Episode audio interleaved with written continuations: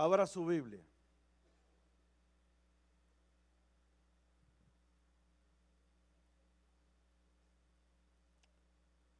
Evangelio según San Mateo capítulo 26.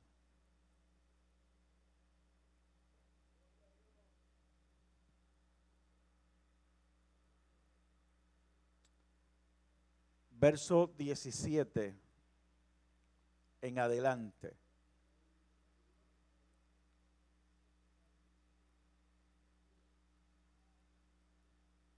San Mateo 26, verso 17 en adelante.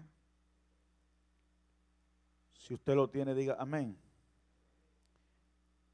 El primer día de la fiesta de los panes sin levadura, vinieron los discípulos a Jesús diciéndole, ¿dónde quieres que preparemos para que comas la Pascua?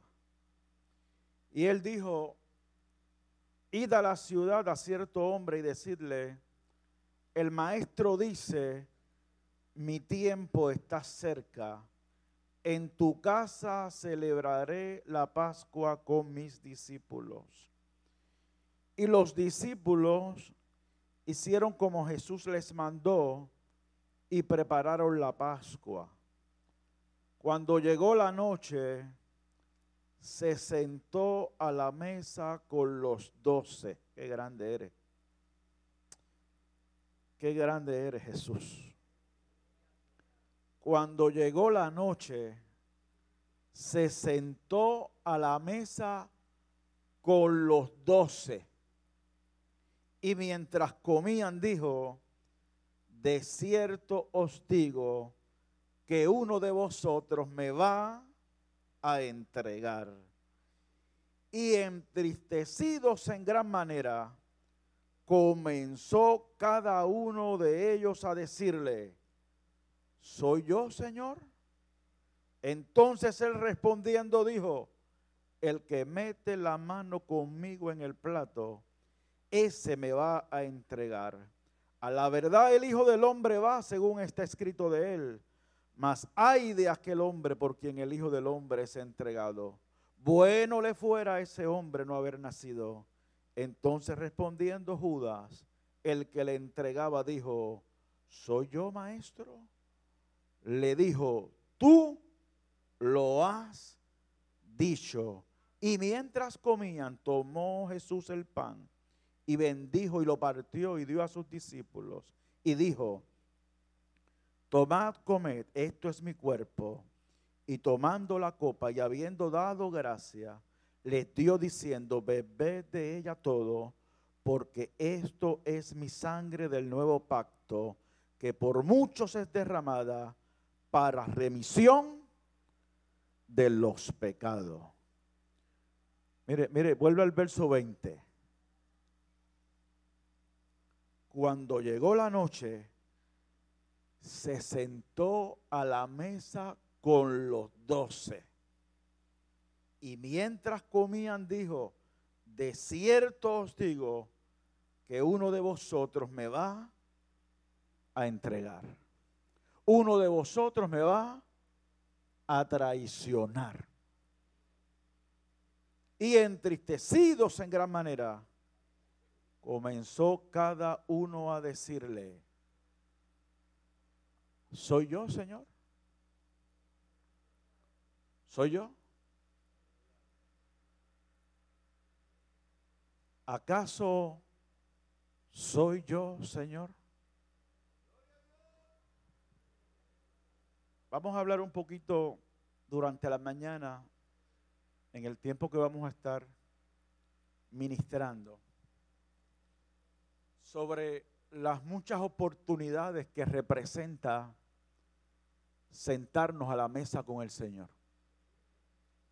Con el grande significado que tiene el participar de la mesa del Señor y el significado que debe tener para cada uno de nuestros corazones.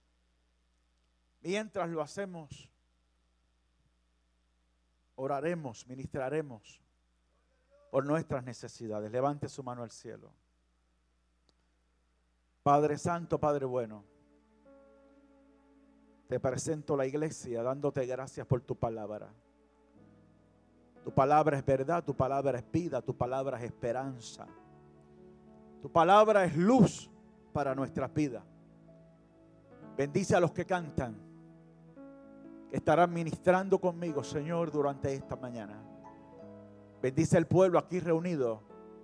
Bendice a los que están con nosotros a través de los medios digitales, los que están con nosotros a través de la radio. Tu gracia, tu favor y tu bendición sea con todos. Por favor, Señor, te pido que mires nuestra necesidad y que ministres a nuestros corazones conforme al gran amor que tú sientes por nosotros. Amén, Jesús. Amén. Si algo debe despertar en nosotros, amado, admiración por Jesús. ¿Cuántos admiran a Jesús? ¿Cuántos sienten admiración por la vida de Jesús? por el ministerio de Jesús. Si algo despierta en mí admiración, gran admiración por Él, fue por lo sucedido aquella noche, amado. Aquella última cena, aquella celebración de la Pascua en que Él se sienta conforme a la costumbre, conforme a la tradición de los judíos, a celebrar la Pascua, a conmemorar aquel gran momento eh, en que la sangre del cordero eh, pintada en los dinteles libró de la muerte a los hijos de Dios, al pueblo de Dios. Eso lo, lo estaban conmemorando, la liberación, amado. La liberación del pueblo de Dios. Y conforme a esa tradición, los discípulos le preguntan, ¿dónde? ¿Dónde vamos a preparar para que celebremos la Pascua, para que comamos la Pascua? Vayan a cierto hombre. Y, allí hay una historia hermosa de, cómo se llega a aquel lugar. Amados hermanos, pero lo que despierta gran admiración en mí es que un momento tan solemne, un momento tan significativo, un momento tan profético, óigame bien, porque lo que se iba a, establecer, lo que se iba a declarar, era una profecía poderosa de lo que el mismo Jesús estaba haciendo. Yo soy el buen pastor. El buen pastor su vida da por las ovejas. Y la institución de la cena del Señor no es otra cosa que expresar simbólicamente lo que Él hizo en la cruz del Calvario por ti y por mí. Y un momento tan significativo, un momento tan solemne, un momento tan especial, si lo vamos a ver humanamente hablando, en un momento así uno, uno es bien selectivo con los invitados. Uno es bien selectivo con, con se sienta al lado de uno. Y Jesús tenía 12 discípulos. Anduvo con 12 discípulos. Y el evangelista establece, se sentó a la mesa con los 12. Con los 12. si llego a ser yo si llego a ser yo, le digo a Judas, cogete la noche libre. Le digo a Pedro, quédate y descansa. A los hijos de Zebedeo, que se creían la gran cosa, le digo, no, no, no, pero Jesús se sentó a la mesa con los doce. Algunos se sorprenden de que Judas estuviera allí. Yo también me sorprendo, pero es que me sorprendo que también estuviese Pedro. Que también estuviese Jacobo. Que también estuviese Juan. Tomás estaba allí. Se sentó a la mesa con los doce. Eso a mí me da esperanza, ¿sabe? Eso a mí me da tranquilidad. Porque si Pedro, Juan, Jacobo, Tomás y Judas hallaron un espacio en esa mesa, estoy seguro que papá también tiene un espacio para mí.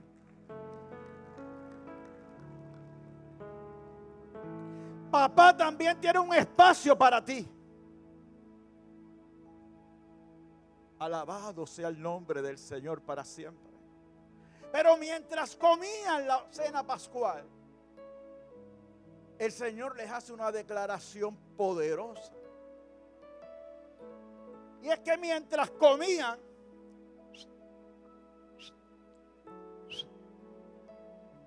y estaban felices en la mesa,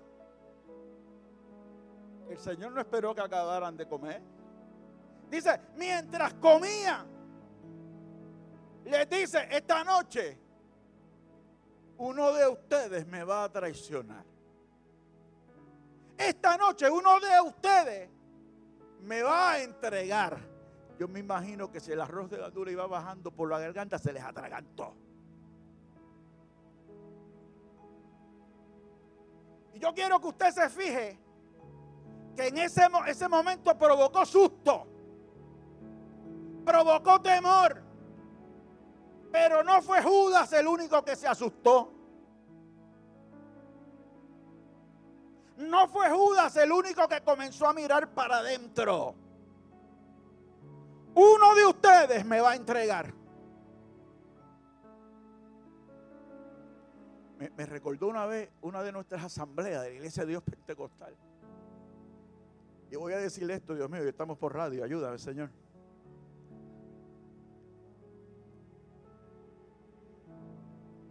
Se paró un pastor no muy conocido no muy conocido.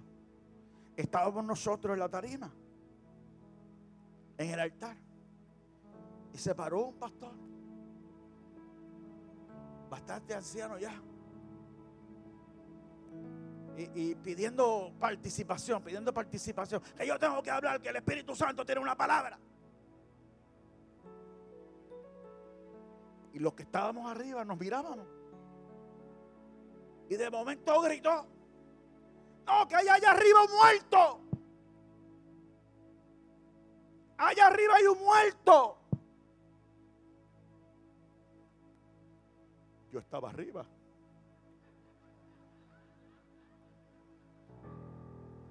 Yo era uno de los que estaba arriba. Y todos los que estábamos en la tarima nos miraron. Y yo creo que cuando nos miramos nos preguntamos lo mismo que aquellos. ¿Seré yo, Señor? ¿Acaso soy yo? ¿Acaso soy yo, Señor? Me vino a la mente mientras me preparaba en esto. Porque el efecto que tuvieron que tener aquellos discípulos mientras comían fue el mismo. Uno de ustedes me va a traicionar. ¿Seré yo? ¿Soy yo, Señor? E, esa pregunta es muy reveladora, amado.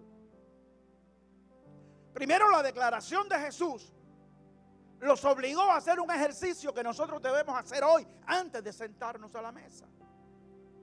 Los obligó a autoexaminarse. Los obligó a ver sus pensamientos y las intenciones de su corazón. Y yo creo que preguntaron con mucho temor, ¿soy yo, Señor? ¿Soy yo, Señor? soy yo, Señor. Y, yo quiero en esta parte de la palabra, amado, invitarnos, incluyéndome a mí, quiero invitarme a mí también, a examinar nuestros corazones, a examinar nuestras mentes, nuestros pensamientos, eh, en términos de cómo está mi relación con Dios. Me voy a sentar a la mesa como un ejercicio más, como un ritual más, como una tradición más.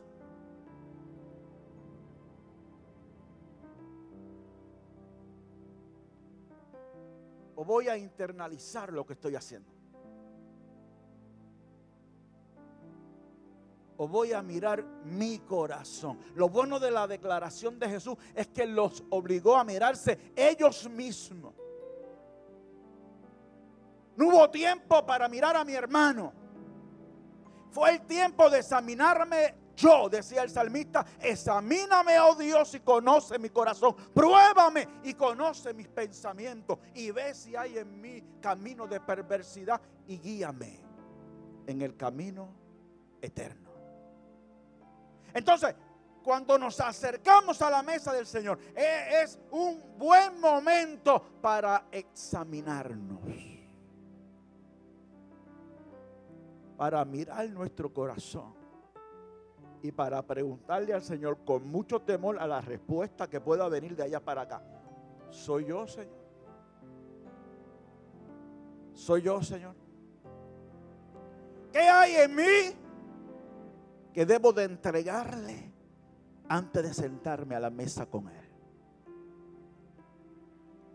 Debo aprovechar esta nueva oportunidad que me da el Señor porque, amado, a Judas todo el mundo le entra pedrada y qué bueno, porque yo creo que se las merece.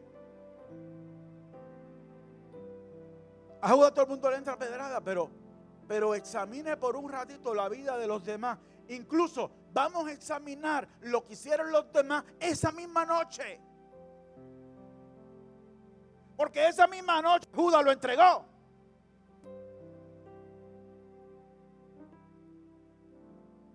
Y Pedro lo negó. Y Pedro lo negó. ¿Cuándo? Esa misma noche. ¿Y los demás? Cuando Pedro lo negó, no se sabe dónde estaban. Lo abandonaron. Y aún después de resucitado, el incrédulo de Tomás se manifestó.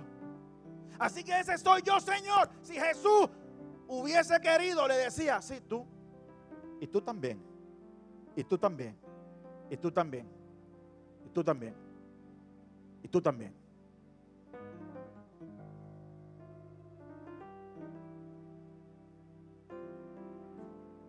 Y yo también.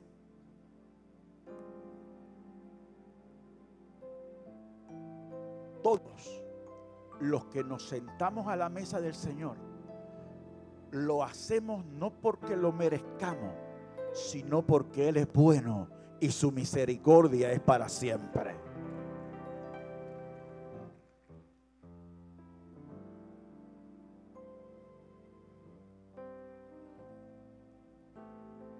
El último que preguntó fue Judas.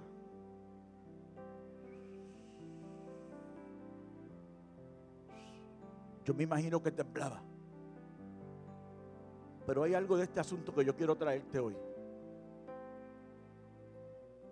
Porque Judas, después que preguntó todo el mundo, y que el Señor dijo: El que mete la mano en el plato conmigo, el que, que el pan conmigo. Después se, lo mira tímidamente, dice: soy yo, Señor. Y el Señor le dice, tú lo has dicho. ¿Y qué me llama la atención de esto, amado? Hay algo que me llama mucho la atención.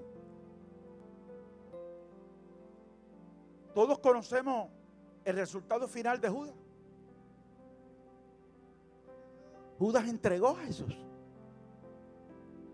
Y Judas terminó ahorcado, atormentado por demonios e, e, en, oscuridad.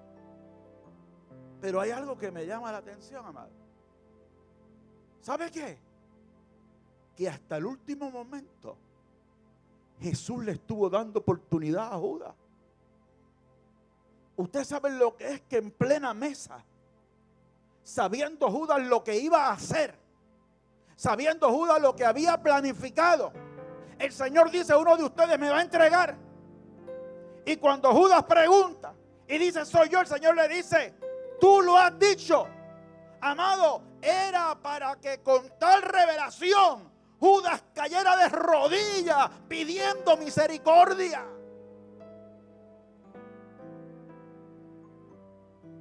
Pero hay gente que no se arrepiente ni aun cuando la revelación sea la más grande enfrente de ellos.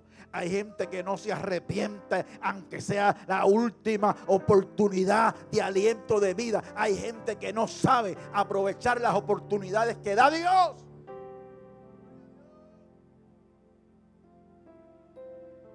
Y yo lo viví cuando pastoreaba en Ponce y lo he contado aquí algunas veces y lo cuento de nuevo hoy. Pero una de las experiencias más, que más me han marcado como pastor la viví en Ponce. Y recuerdo los rostros, los nombres y los apellidos, todos los recuerdo, pero no me los voy a reservar, me los voy a reservar. Pero yo he ministrado por mucha gente pacientes terminales de cáncer.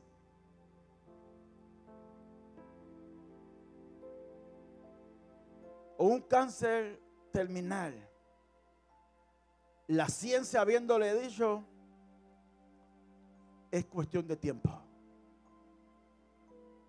Es cuestión de día. Y fui varias veces a esa casa a hablar con aquel caballero y a decirle, Cristo te ama, murió por ti. Lo más importante no es la sanidad del cuerpo, es la salvación del alma. Acepta a Cristo hoy para que vivas eternamente. Y aquel caballero postrado en cama, que no podía ni hablar, me respondía,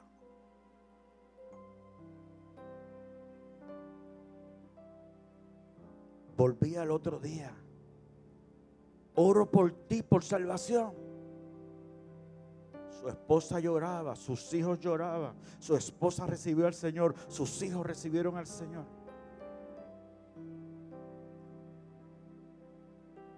Me desesperé tanto al final que sabe que le dije, fulano, te vas a morir. ¿Qué clase de pastor diciendo a la gente que se va a morir? estaba buscando, amado, que reaccionara. Y aunque fuese por miedo, me dijera, quiero a Cristo. Te vas a morir. ¿Quieres recibir a Cristo como tu Señor y Salvador?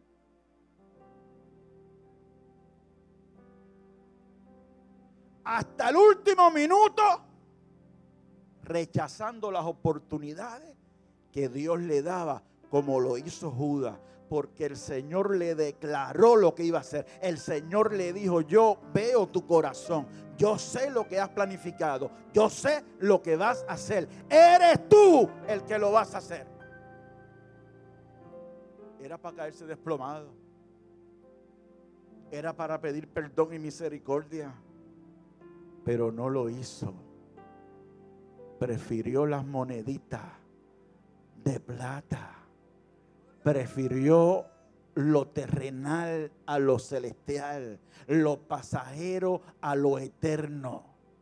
Prefirió la necedad a la sabiduría. Desperdició su oportunidad hasta el último momento. No lo hagas tú. No lo hagas tú. No lo hagas tú. Hoy estás aquí de nuevo. Y hoy tienes una nueva oportunidad de sentarte a la mesa con el Señor. La manera correcta de sentarnos a la mesa con Dios, ¿sabe cuál es? Humillados delante de Él. ¿Sabe cómo, cómo, cuál es la única forma que logramos un corazón limpio para sentarnos a la mesa con Él? Diciendo, Señor, aquí está mi vida. Perdona mis pecados sana mi corazón, limpia mi conciencia, borra mi maldad, borra mis rebeliones, que tu sangre me limpie. Dale un aplauso al Cordero de Dios. Arriba, Linet. Póngase en pie un minuto. No he terminado, pero póngase en pie un minuto.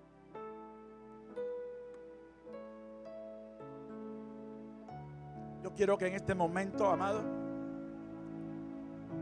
nos unamos en adoración. Me gustaría, amado, que como la mesa está servida, ¿sabe, ¿sabe qué, amado? Lee usted después el pasaje, pero en aquella noche con Jesús cantaron un himno. Cantaron un himno a Dios. La mesa está servida, está preparada. Está el pan, está el jugo de la vida. Yo quiero que usted cierre sus ojos y nos unamos en este cántico de gratitud a Dios.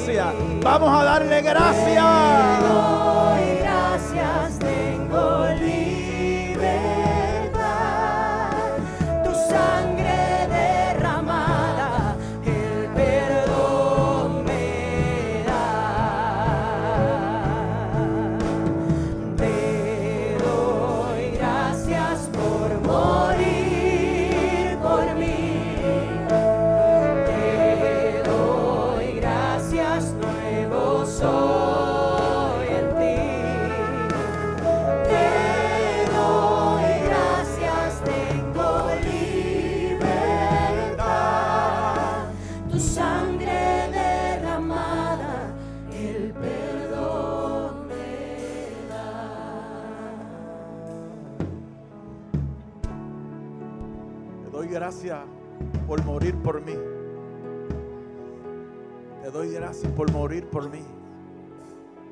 Puedes levantar tu mano y decirle gracias a ti tengo libertad. Gracias a ti tengo libertad. Ay, santo, santo, santo. Aleluya, aleluya, aleluya, aleluya. Aleluya.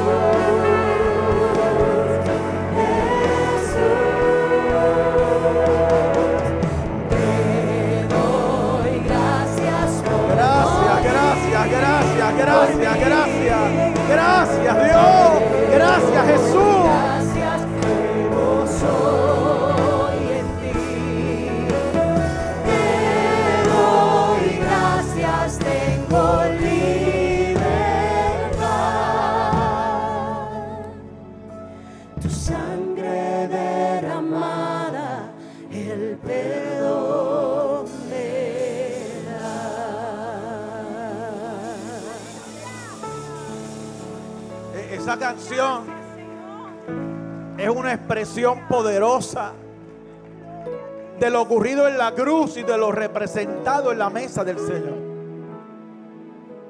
Ahí habla del gran amor de mi Dios. Ahí habla de su misericordia. Ahí habla de perdón. Mire, amado, yo veo en esa mesa muchas oportunidades. Muchas oportunidades. Siéntese un minuto, un minuto. O dos. Óigame bien. Veo muchas oportunidades. Hay un pasaje profético de Isaías. Y yo quiero que usted lo escuche bien. Para que usted vea las oportunidades que tenemos al sentarnos a la mesa con el Señor. Isaías 53, 4 al 6. Ciertamente llevó Él nuestras enfermedades y sufrió nuestros dolores. Y nosotros le tuvimos por azotado, por herido de Dios y abatido. Mas el herido fue por nuestras rebeliones, molido por nuestros pecados. El castigo de nuestra paz fue sobre él y por su llaga fuimos nosotros curados. Todos nosotros nos descariamos como ovejas, cada cual se apartó por su camino, mas Jehová cargó en él el pecado de todos nosotros. Mírelo bien rapidito. Llevó él nuestras enfermedades y dolores. Hay oportunidad de sanidad. Cuando nos sentamos a la mesa con Jesús, hay oportunidad de sanidad. Cuando pasemos dentro de un rato y tomemos nuestro lugar en la mesa, cuando vayamos a comer el pan y a tomar el jugo de la vid, vamos a decirle gracias por sanar mi cuerpo. Gracias por sanar mi alma. Fue herido por nuestras rebeliones y molido por nuestros pecados. Entonces, si fue herido por mis rebeliones, si fue molido, lo, que él dice, este pan es partido. Oiga bien, si fue molido, dice el profeta, no, no hay parecer en él ni hermosura para que le deseemos. Amado, Jesús fue partido, molido, desfigurado, porque pagó por la culpa de todos nosotros.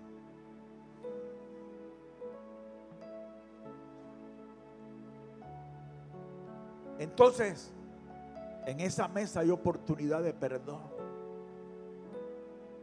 Hay oportunidad de perdón.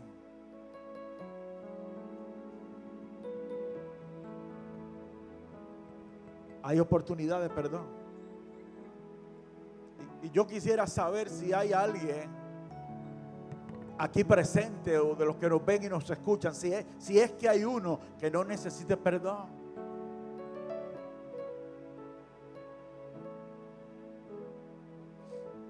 En esa mesa hay oportunidad de perdón. ¿Cuántas veces, Señor, perdonaré? Siete. Diría que hasta 70 veces. Siete. nos manda a perdonar y que tengamos la capacidad de perdonar como Él nos ha perdonado a nosotros.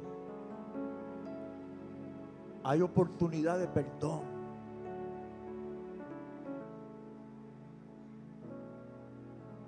Una vez alguien me dijo, pastor, no puedo tomar la cena. ¿Por qué? ¿Qué te pasó? Esta mañana grité a mi esposa. Le di un grito a mi esposa. Me, me salí de control. Dije, pídele perdón a tu esposa. Pídele perdón a Dios. Y toma la cena. Porque para eso murió. Para eso murió. Cuando derramó su sangre, cuando fue molido, nos estaba perdonando. Hay oportunidad de perdón. Mire esto, amado. El castigo de nuestra paz fue sobre él. Hay oportunidad de paz. Este mundo necesita paz. Póngase en pie un minuto. Vamos a levantar un clamor al cielo. Escúcheme bien. Tengo dos familias de esta iglesia pasando un momento tormentoso. Pero el castigo de nuestra paz fue sobre él. Tú guardarás en completa paz aquel cuyo pensamiento en ti persevera, porque en ti ha confiado.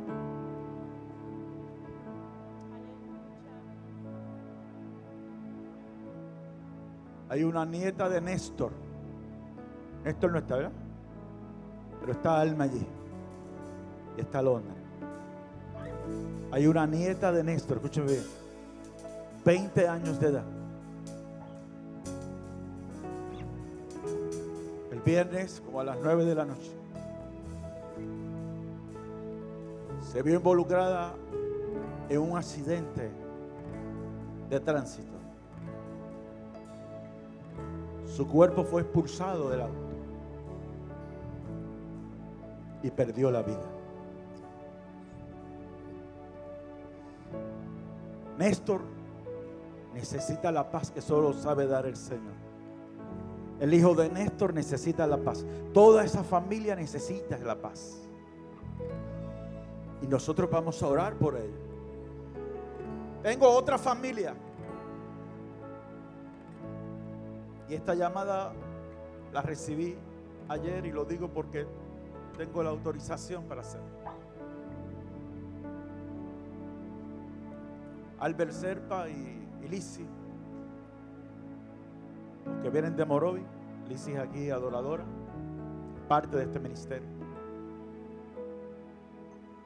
Ellos fueron a Washington porque un hermano de Lisi, que oramos por él aquí, estaba en intensivo y ella me llama, pastor, sobre mi hermano, buenas noticias, está reaccionando, gloria a Dios, qué bueno, pero le llamo para otra cosa. Y comienza a llorar. Un hermano de Albert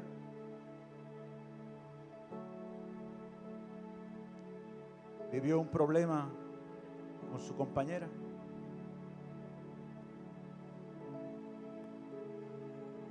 Perdió la mente. Quiso tomar la justicia en sus manos.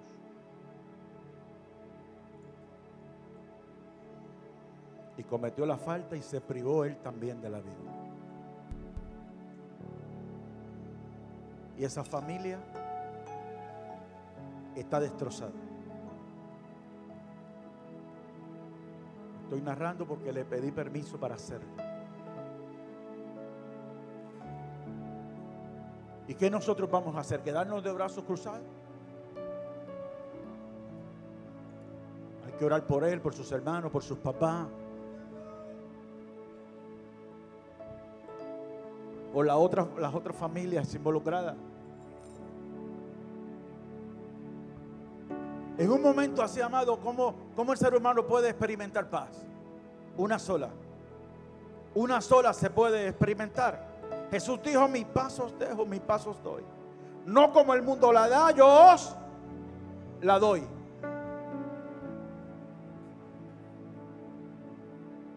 Y habla el apóstol de la paz que sobrepasa todo entendimiento. Solo Jesús nos puede dar paz. Levante su mano al cielo. El castigo de nuestra paz fue sobre ti. El castigo de nuestra paz fue sobre ti. Te pido por Néstor y familia. Te pido por Albert Serpa y familia. Te pido, Señor, que tengas misericordia. Te suplico paz para el corazón de Albert, de sus hermanos, Señor, de su papá. Te pido por la paz de la otra familia. Señor, te suplico tu intervención. Este mundo nos roba la paz, nos quita la paz, nos roba la tranquilidad. Pero tú fuiste a la cruz. Y el castigo de nuestra paz fue sobre ti. Danos, danos la paz que sobrepasa todo entendimiento. Bendice a Néstor, abrázalo en tu espíritu. Abraza a Néstor, dale paz. Dale tranquilidad, mira a su hijo. Señor, que pase este momento tan terrible. Que sea la paz que sobrepasa todo entendimiento sobre su vida. Te lo suplico, Señor. Te lo suplico. Glorifícate, Señor.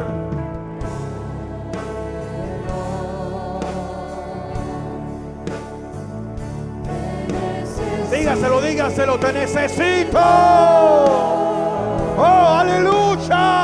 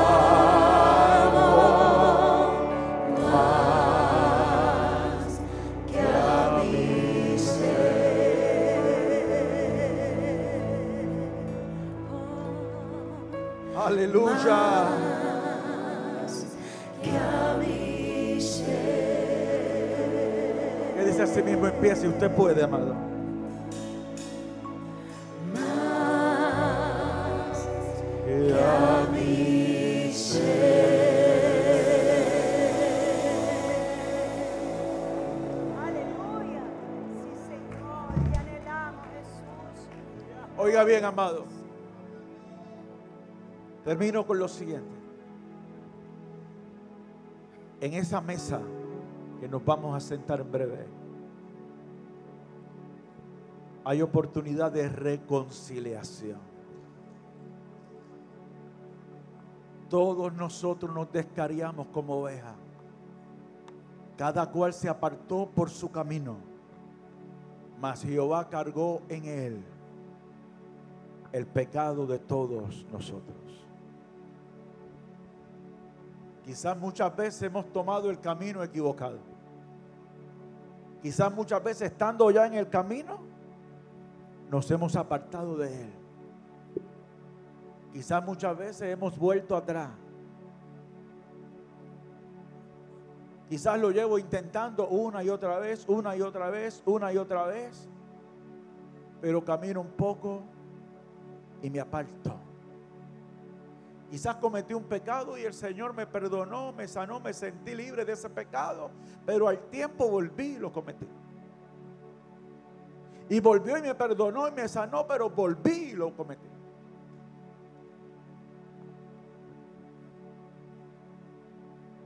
Y vuelve Él en su misericordia, me abraza, me perdona, pero vuelvo y lo cometo. Lo mismo. Lo mismo. Lo mismo. Todos nosotros nos descarriamos como ovejas. Cada cual se apartó por su camino. Si por algo debemos dar gracia en esa mesa, es porque para siempre es su misericordia.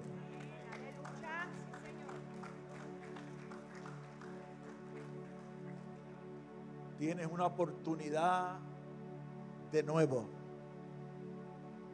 de reconciliar tu vida con Dios. Te lo recomiendo. Porque hay algo que vamos a anunciar hoy. Te recomiendo que te reconcilies con Dios, que le recibas como tu Salvador, que aproveches la oportunidad, que no hagas como Judas, que la despreció hasta el último momento. Porque hoy vamos a estar anunciando cuando comamos el pan y tomamos el vino. Dice la Biblia, la muerte del Señor anunciáis hasta que Él venga. Hasta que Él venga. Cristo está a las puertas. La maldad del mundo nos está gritando que Cristo está a las puertas. Reconcíliate con Dios hoy.